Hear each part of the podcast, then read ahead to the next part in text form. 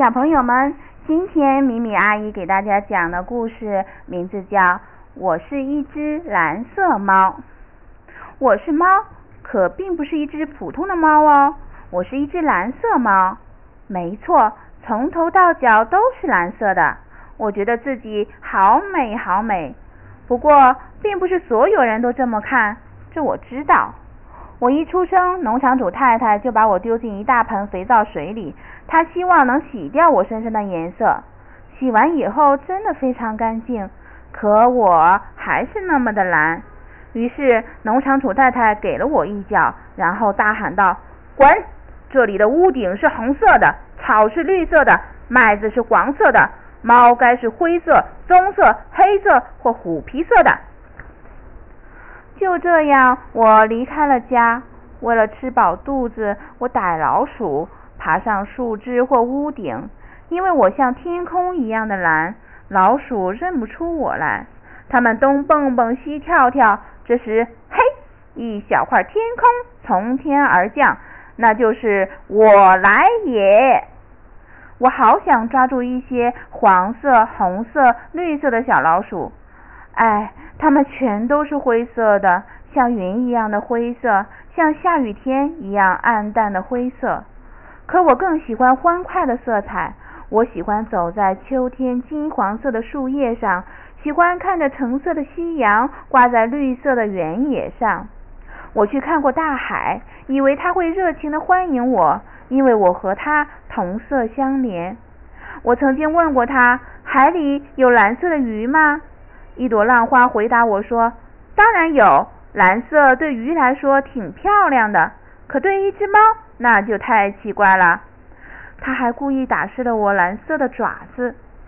我心情沉重的离开大海，决定到大城市去闯荡一番。马路上尽是急急忙忙的行人，我不用太担心会引起他们的注意。我看到了蓝色的房子、蓝色的花、蓝色的鸟，还有蓝色的车。为什么我不可以和他们一样呢？我好想找个女主人。有一天，我在马路上看到一个穿一身蓝色衣服的女人，帽子、手套、皮鞋都是蓝色的。我跟着她一直来到她家。我觉得他一定会喜欢我，可是他一看到我就叫了起来：“哎呀，这只野猫，讨厌，丑死了！”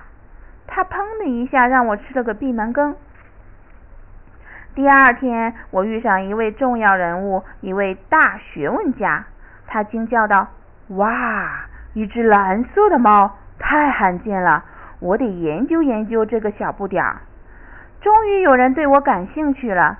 他把我带到他的实验室，然后把我关进了笼子，请全世界的学者都来观赏。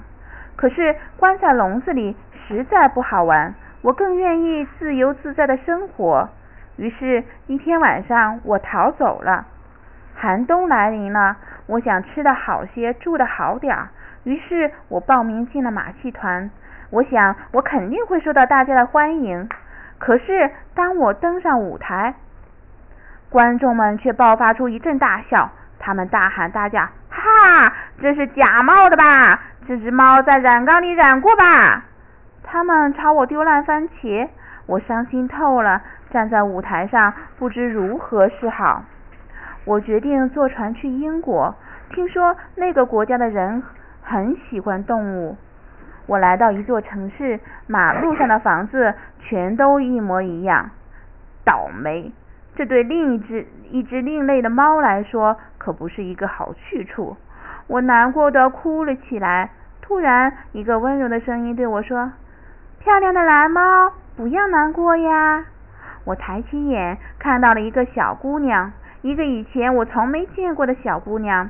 她的头发比松鼠的尾巴还要蓬松，比太阳的颜色还要红，还要亮。她对我说：“你瞧，我的头发挺奇怪吧？”可我一点都不难过。然后他又说道：“我为我的红头发感到骄傲，大家都叫我禁忌林的小火苗。”他把我抱在怀里，一直抱到这条路的尽头。在那里，我看到了一栋最奇怪的房子。它有两扇门，一扇宽的出奇，另一扇又是那么的高。静静林的小火苗向我解释道：“这一扇是给我亲爱的叔婆用的，他体重一百六十公斤，长着世界上最柔软的关节。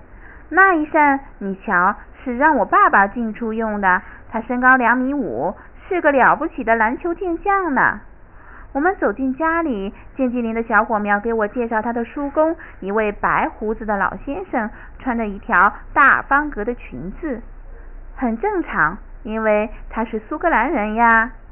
最后，我认识了我朋友的妈妈，她只有三个苹果那么高。她嚷嚷道：“Hello，漂亮的法国小猫，快进来！这个国家的天总是灰蒙蒙的，可我们却喜欢欢乐的彩色彩。”现在我终于找到了新家，我是蓝色的，我就是我，永远都是蓝色的。我和我的朋友金精灵的小火苗睡在一起，他把脑袋搁在我的肚子上，就像夏天蔚蓝的天空中一轮火红的太阳。